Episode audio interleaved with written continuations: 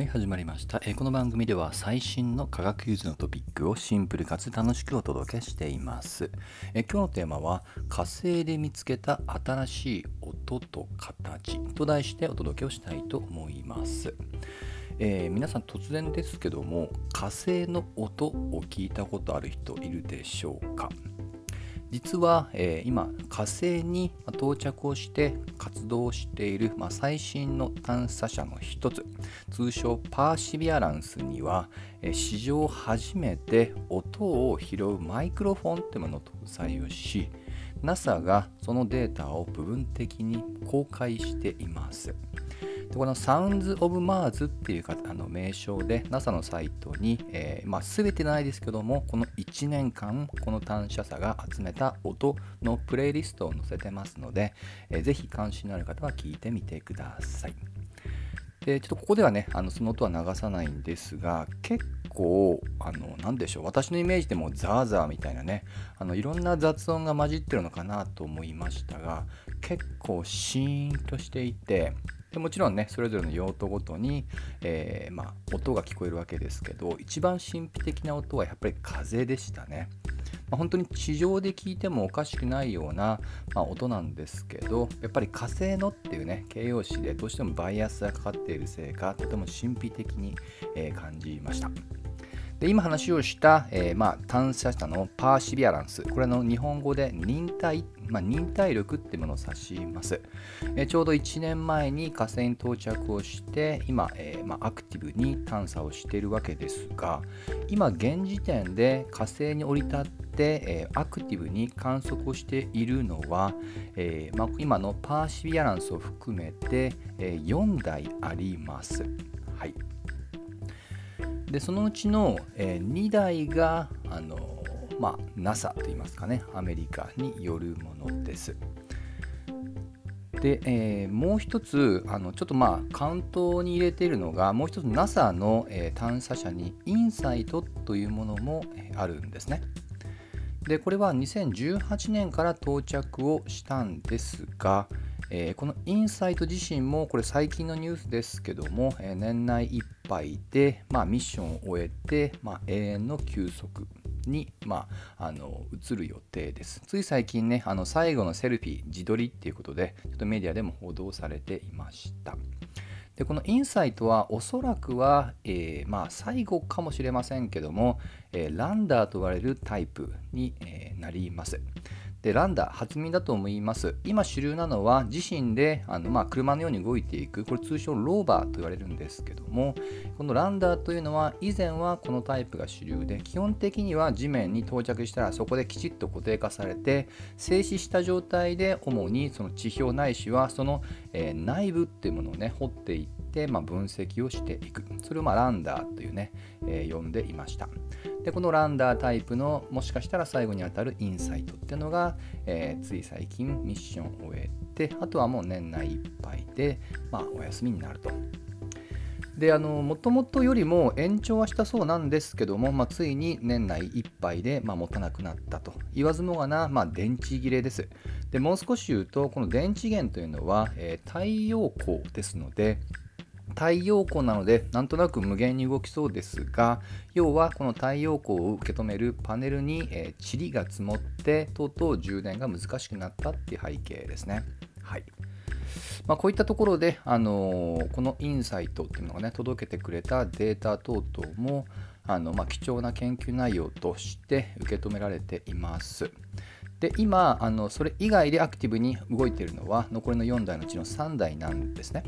はい、1つがパー先ほど触れたパーシビアランス。でもう1つが同年つまり2021年に打ち上げられた中国の祝融号というね火星の探査車でもう1つがちょっと群を抜いていてある意味今日のちょっと本題に近いんですけども、え実に10年前2012年に、え実は到着をした同じく NASA のキュリオシティ。これ好奇心っていう意味の英単語でした。もうあの一つだけちょっと先輩の歴史としては群を抜いています。なぜこんなに10年間も先ほどのインサイトをはるかに超えた歴史を、えー、まあ、持つ、まあ、あの稼働時間を誇っていたかというと動力が太陽光ではなくシンプルに言うと原子力を搭載しているので太陽の光がなくても、まあ、長時間動けると。で同じくパーシビアランスにもそういったタイプ原子力タイプを採用していますのでおそらくはインサイトよりはま長持ちはすると思います。でそのキュリオシティなんですけどもなんと10年選手でありながら今でも非常に面白い情報ってのを地球に届けてくれます。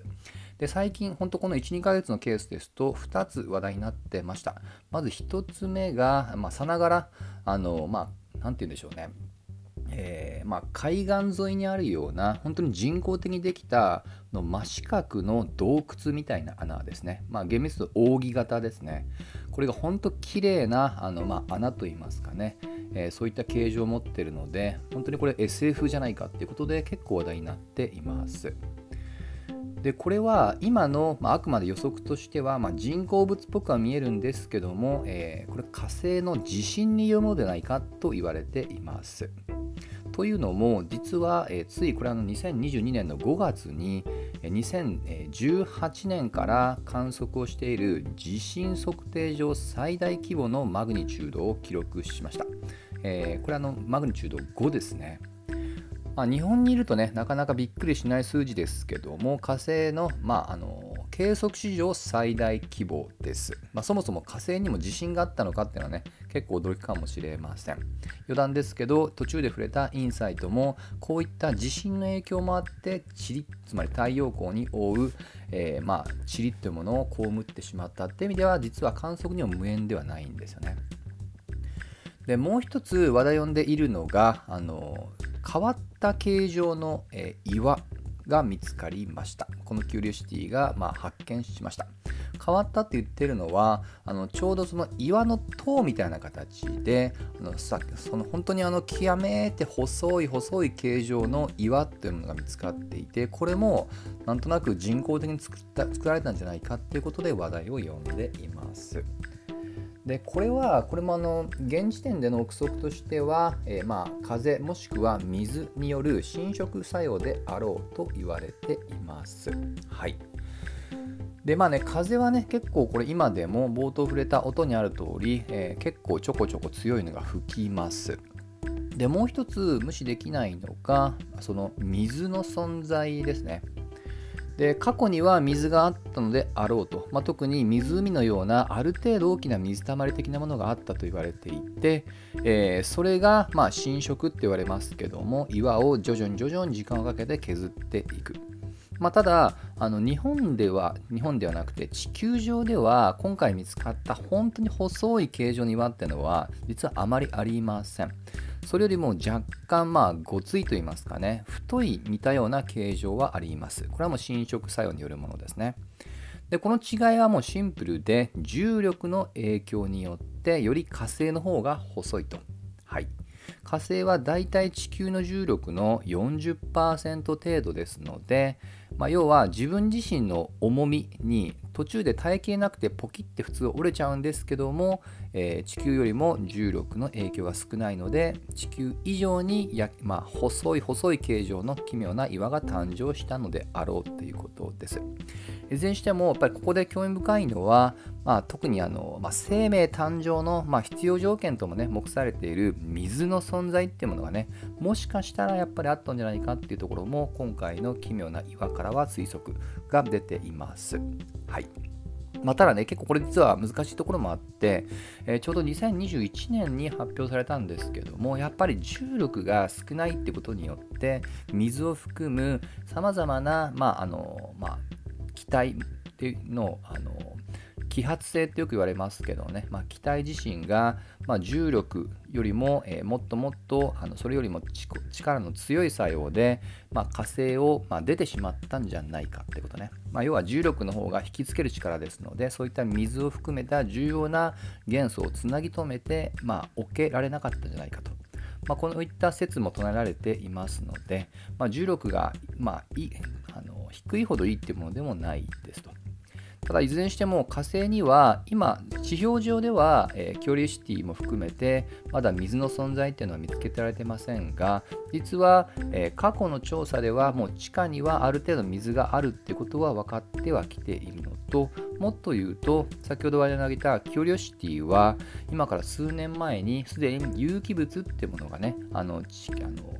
え、地下を掘っていくとあるっていうことも実は見つけています。はい。まあ、ただね、この水があるかどうかっていうのはね、あの必要条件っぽくはなっていますけどもね、もちろんあくまでこれは、まあ、今のところサンプルが、えー、この地球上の生命しかないのでね、もうおそらくは水は必須であろうっていう大きな仮説にすぎません。ですので、今後もね、ほんとキュリオシティっていうね、好奇心と名前の通り、引き続きまだまだ調査続くと思いますので、ぜひ我々も、まあ、忍耐力を持って、まあ、今回インサイトは、えー、まあ、引退を迎えることになりましたけども、新しい発見というものを、まあ、気長に待ち望みたいなと思っています。まあ、まずはね、本当あの、まあ、実質的にはもう、えー、インサイトの、えー、観測活動というのは終わってると聞いてますので、もう10年間ですかね、本当長年の、まあ、本当に文字通り孤独な調査に対して、ちょっとまあ、色といいますかね、えー、をねぎらいたいなと思っています。ぜひ、えー、また今後もね、火星の新しい発見というのが、えー、ま、音に限らず、今後もあの乾燥技術の性能向上でより期待が高まりますので、注目をしていただければと思います。といったところで、今日の話は終わりにしたいと思います。また次回一緒に楽しみましょう。